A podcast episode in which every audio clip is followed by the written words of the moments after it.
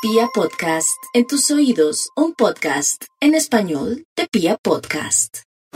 Los Géminis tienen algo muy especial, como es que el planeta regente Mercurio se ha sostenido bastante tiempo en su signo, como el referente de quienes han evidenciado en los hechos esas dotes de pedagogos, esas habilidades para interactuar, de partir y relacionarse con el mundo. Lo único es que han sentido el peso de la familia como compromisos, cargas y responsabilidades. Este es el ciclo de tomar definitivamente la rienda de la economía, de tomar grandes decisiones en, ese ámbito y, y todos los cambios y ajustes que pretenden hacer en ese sentido han de llevarles por senderos fiables y senderos favorables